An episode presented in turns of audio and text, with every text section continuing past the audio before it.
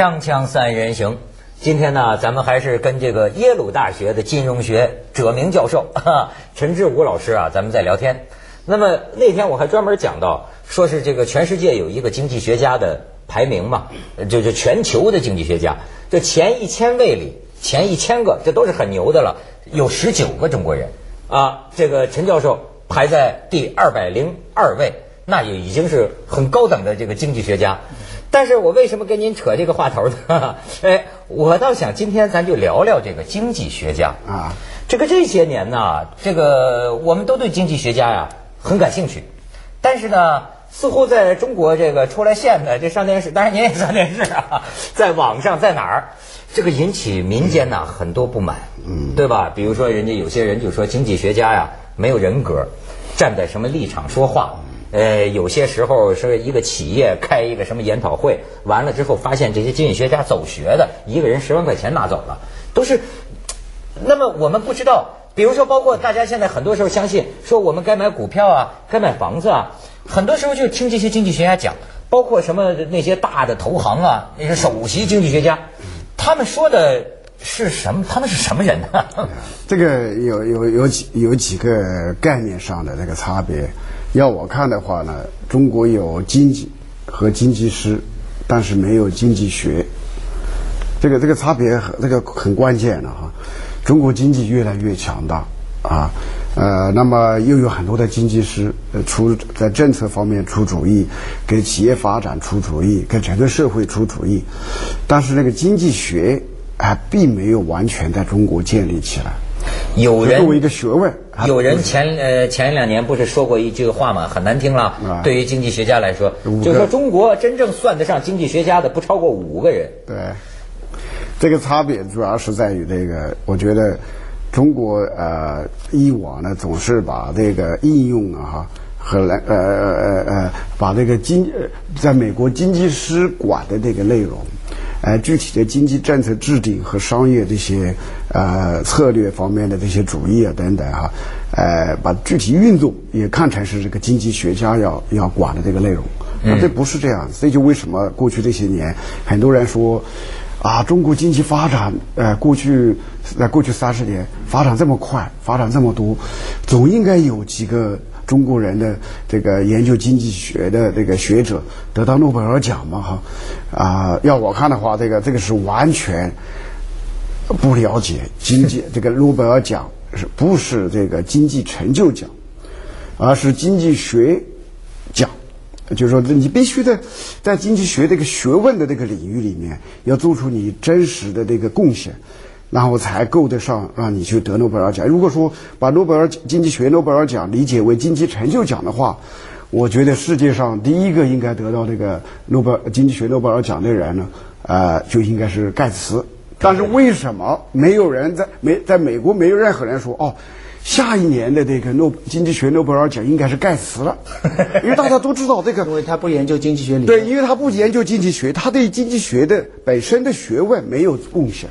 对呀，哦，我这才明白。照我原来觉着，咱们邓小平够得十个诺贝尔经济学奖，闹半天，那么也不是那么回事。任志刚啊，这些就说在实际的经济策划当中起很大作用，这些人你不能说他是经济学家，这不能算是经济。这一定得在学院里研究经济。就是说，呃，诺得诺贝尔奖的这些经济学家呢，往往呢按按照一个很通俗的这个标准来说的话，是什么呢？你让那些。研究生、大学生，还有做研究、做经济学研究的人，看到这个人写的这个论文或者写这个书，嗯，眼睛就是哇，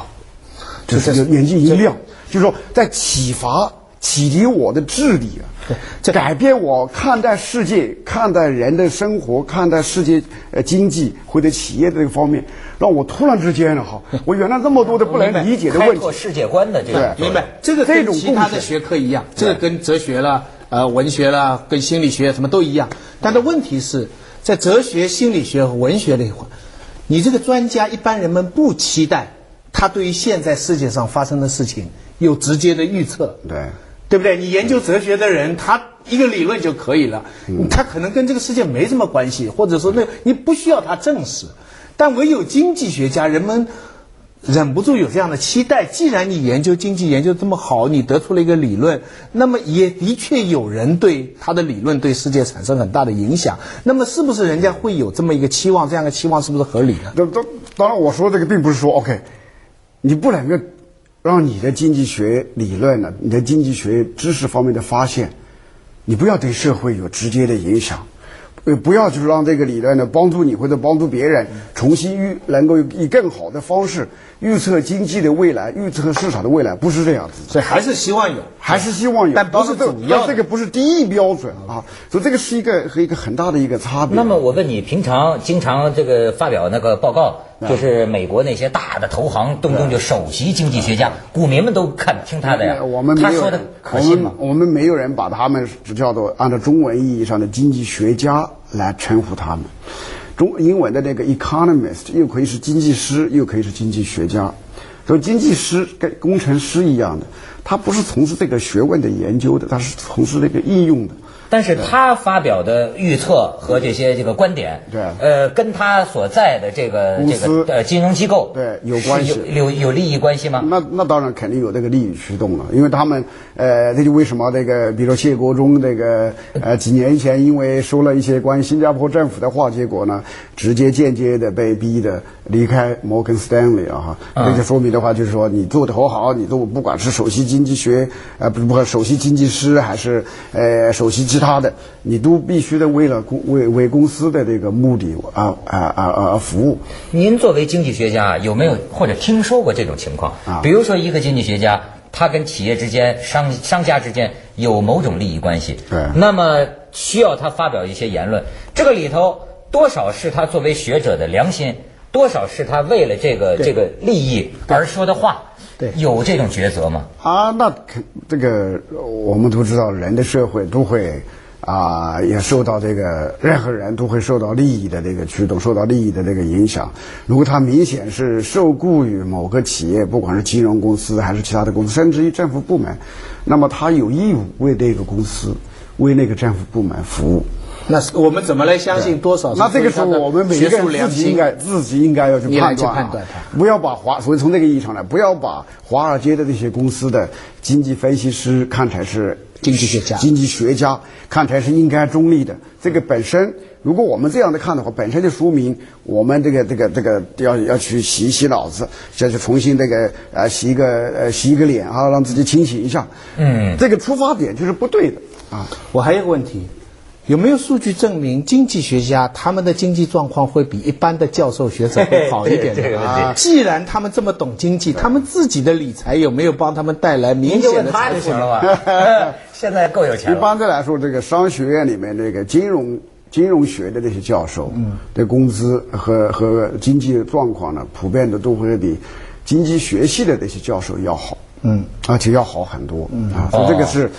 这个是跟那个经济学，呃，经济学家他们往往在这个社会上能够得到的那个，呃，这个咨询啊，或者是做做这种啊、其他的那个呃业界的这种赚钱的机会啊，并不是像呃金融学家啊那么多，所以大家面对的就是说，机会成本做金融的这些赚钱机会多，对。而经济系的学者，他纯粹做学者，对。所以他不一定有钱，对。对不对？所以他讲了很多，分析很多经济，他其实不一定买股票、买买房子，他不一定赚很多钱，是不是？这？个因为因为呃，经济学家真正的经济学家做理论研究的哈，呃，他的每天关注的不一定是今天的经济怎么样啊、明天的经济怎么样，而更多关注的就是。呃，尽可能的呃，用过去的很多年的数据，甚至于有的时候几百年以前、几千年以前的这些数据啊，好了，来验证一个一个一个假设、一个理论，看这些数据到底是支持我的理论呢，还是不支持我的理论的哈？啊，这些东西往往不一定跟今天有直接的关系。这就为什么那个很多的人说，这个要我要要要我看的话，在中国是什么时候，呃，有还是没有经济学？一个很重要的一个判断的一个标准呢，就是看看这个国家最顶尖的、最好的这个经济学学报，那些上面登的那个论文是没有经历过经济学一年或者几年的训练的人，也是不是能够看得懂？换句话说，看那些专业学术这个经济学学报，跟一般的大众化的杂志报纸有没有差别？你的意思是一般人看不懂了，如果一般的。人看不懂的话呢，那就说明这个经济学才是真正的转变成为一你上次门专业夸奖他的话，现在要倒过来没。错没错。啊！不是不是不是，这个这个这个是 呃学报这个是学报，对学，报它出现在另一个深入浅出，但是这个这个这个，当然这个时候就说明了，就是说有两种呃，这就你一个是深度方面的那个真正的经济学的发展水平，还有一个就是当然我们一般做教授的有两种，至少有两种那个职责是吧？一种职责是。把这个学问往深度方面不断的去推演，创造知识对，还有一个呢就是知识的这个传播。对，OK，这个时候的话呢，你你经过几十年的那个研究啊，通过这些具体的问题，收集数据也好，建立数学模型也好，做了很多的研究以后呢，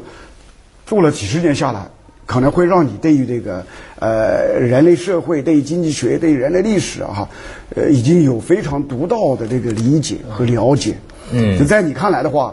几乎所有的这个你看到这些事情，都跟你研究的东西都可以挂上号，挂上号。在这个时候的话，也许你更有能力啊，哈，把你掌握的这些知识，通过更通俗的形式，在广泛的社会中间进行传播。这也是对呃对做学问的人对人类社会呃要可以做的贡献，也是应该做的一种贡献。而且我还挺感兴趣，就是比如说这个中国改革开放这么复杂的一个经济学哈，这个中国主持这个经济的这个国家官员、国家领导，跟他身边的经济学家又是个什么关系？这个咱们广告之后可以探讨一下。锵锵三人行，广告之后见。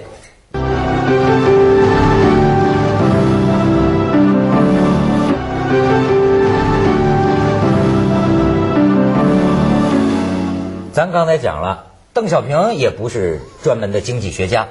那么他决定这么复杂的国家的这个经济政策啊，是不是总也是源出于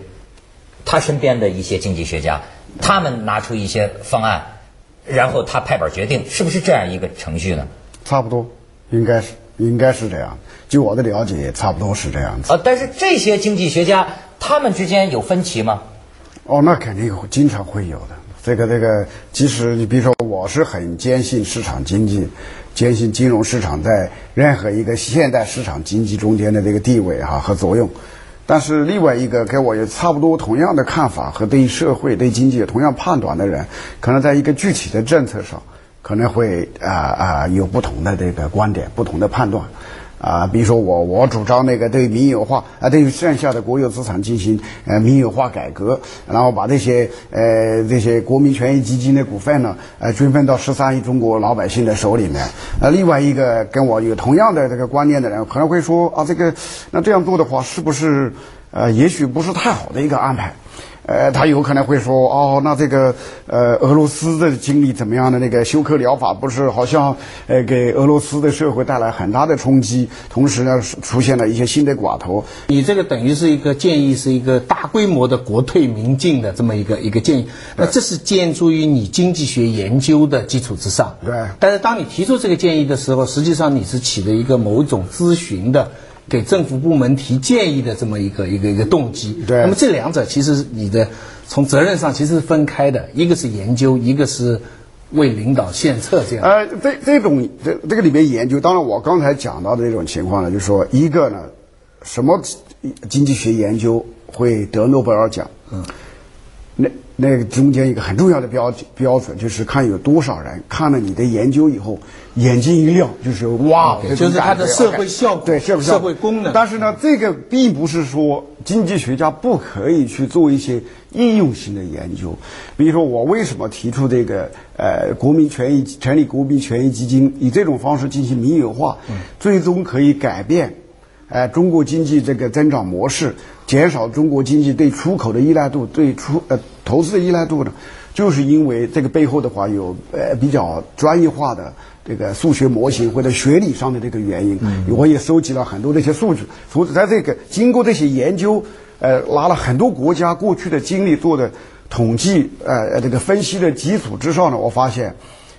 如果能够这样做的话，可以大大改变呃中国国内消费的。听明白，所以我们平常讲的经济学家，经济学家其实是有广义狭义之分。对他讲的那个纯粹经济学概念上做研究的，那是狭义的经济学家，他不一定出谋划策，不一定对实际问题有见解，自己也不一定赚钱。嗯，但是他把这个研究成果拿出来贡献，就假如社会能应用的话。就像你说的，现在很多出主意的，那都是广义的一个经济。我见过几个呃几几几个经济学家，我觉得那个很有意思。这个就说起来啊，就是大骂，都是说这个中国现在怎么这样不好那样不好。然后我说，哎，那这个国家领导人身边不都是有很多经济学家，都是明白人吗？他们不知道吗？然后我发现呢，这几个呀，谁说起来都是说。那些个什么智囊啊，那些个经济学家白痴，他们懂什么？然后呢，都是说，我自个儿，你看，我明天副总理找我去，谁谁谁哪个部长给我打电话，我给给给给给他提方案的，都是这个。记住鲁迅讲过一句话：咬人的狗是不叫的。对，所以拼命叫就是没用的。那个许教授讲的这个很对的，我也马我要他要是不讲的，我也会跟你讲，这样的人往往是真的，并不是这样，并不做这样的事情。对。但是说真的。这个中国的经济学家，尤其是影响国策的这些经济学家，在世界经济学领域里啊，他们这个水平究竟怎么样啊？可能在国内大家都比较熟悉的这些经济学家呢，啊，实际上对现在有人去世界银行了嘛？在主流经济学、主流金融学里边，实际上并不是太有影响的，啊，因为呃，坦率的讲，研究中国经济的这些学者。呃，不管是在中国的还是在美国的那些大学里边呢哈，呃，还目前并不是主流的那些在在世界范围之内，并不是主流经济学家。啊，因为中因为因为因为这个里面又回到刚才这个经济学，什么是经济学的问题？呃，经济学的这个研究呢，不一定是呃那么具体到一个基于一个国家的经历。而是最好是这个走遍天下都准的这种一般的这个这个真理性真理，一般的这个。但它其实背后还是有西方中心主义，还是有英语的这个强权，这个世界的学术强权。就是你你你你你讲的是理论，我还听过，这还有呃还还还还还有一种经济学的应用，呃，包括金融的应用。像您那天还谈到的，你认为这个中国的这个呃金融啊，不能固步自封。是吧？还是应该发展这种种种的金融工具，多借钱。但是你知道，我听一些经济学家讲，他也是好心呐，从美国回来就说中国的这个银银行啊，还不能跟国际接轨。他说的一个问题是什么？说人才问题，说啊，你根本玩不过人家。就说中国的这些个操作证券、操作银行的这些人，说你跟美国的华尔街的那些金融高手们，你一上去，你马上就掉井里了。在在他们的这种议论，您您您您您怎么看？哎，我我我不怀疑中国人学这些技能的这个能力啊，只要给这些机会，比如说像呃呃，哈几年以前啊，零五年的时候，我当时的话发现那个凯雷收购徐工这个运作失败了以后呢，当时这个在中国。啊，没有几个人了解私人股权基金啊，private equity funds 到底是怎么一回事？觉得这个是，这个这个是野兽，是猛兽啊，这个这个不得了。所以我当时的话，就是那年暑假呢，我花了很多时间写了一些文章，在《经济观察报》还有其他的报纸上。也给了很多采访，就是要介绍私人股权基金对于中国产业转型，呃，这个经济这个价值的这个深化呀，哈，到底可以起到哪些作用？这些公司在美国，这些基金在美国起到什么样的作用？所以那个时候的话，我差不多是少数的几个，甚至唯一的一个人，就是要尽量的想办法让更多的业界的人，呃，对于私人股权基金有更好的理解。今天呢，这个前两昨昨天前天呢，我的一个朋友，在北京那个西城区哈啊的西边，参加一个私人股权基金的那个经理啊一个大会，一千多人都是这个 P E 的经理，在中国啊现在在北京也好，深圳也好，上海也好，其他地方哈啊碰见一个张三也好，李四也好啊，那么多的人都是私人股权基金，所以我觉得这个中国现在这个学东西哈。接受东西的这个速度啊，可以这么快？没错。四年以前，现在碰到领导干部，常常跟你讲私募基金的问题。对，所以，所以我，所以我不怀疑，就是说，只要给中国的这些年轻人、中年人一些机会，呃，我我我我我我一点都不用呃，一点都不担心。对，他们会很快学会这些。勤劳、勇敢、聪明、智慧的。锵锵三人行，广告之后见。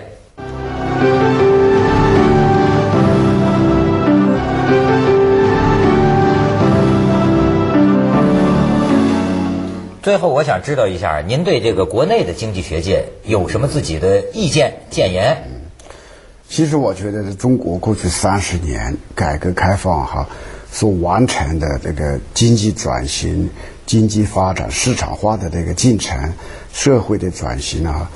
是包含了西方国家从十八世纪一直到二十世纪所经经两百年所完成的这个进程哈啊。这种短期发生那么多的变化啊，所能够特别今天我们所能收集到的这研究的数据啊哈，对于任何想要研究经济学、研究社会方方面面的这些学问的人，是一个呃这个千载难逢的一个机会。所以我觉得，所以我觉得中国今天能够提供的研究的资源。就正因为过去这些变化太快、太多、太广泛了哈，就包括家庭啊、社会结构等等，呃，因为经济发展也产生了很大的这些变化，所以这种机会呢是。本来可以，如果这个学术环境更自由，然后在研究方法上面更能够吸收，呃，过去一百年，特别是过去呃五十年左右，呃，整个世界经济学界发生的这些变化，这些推出来新的方法的话，呃，中国可以给这些新一代的经济学家提供非常好的机会。对，所以所以我觉得中国金金融中国经济学这个前景可以很好。但是呢，需要做很多的这个，特别是教育制度、研究制度方面的这个改革。对，这中国多好的经济研究的这个模型啊！但是这这这这个不能光让教授去到处走学去，这样出不了大师。像美国的这种经济，像克鲁格曼他们这种。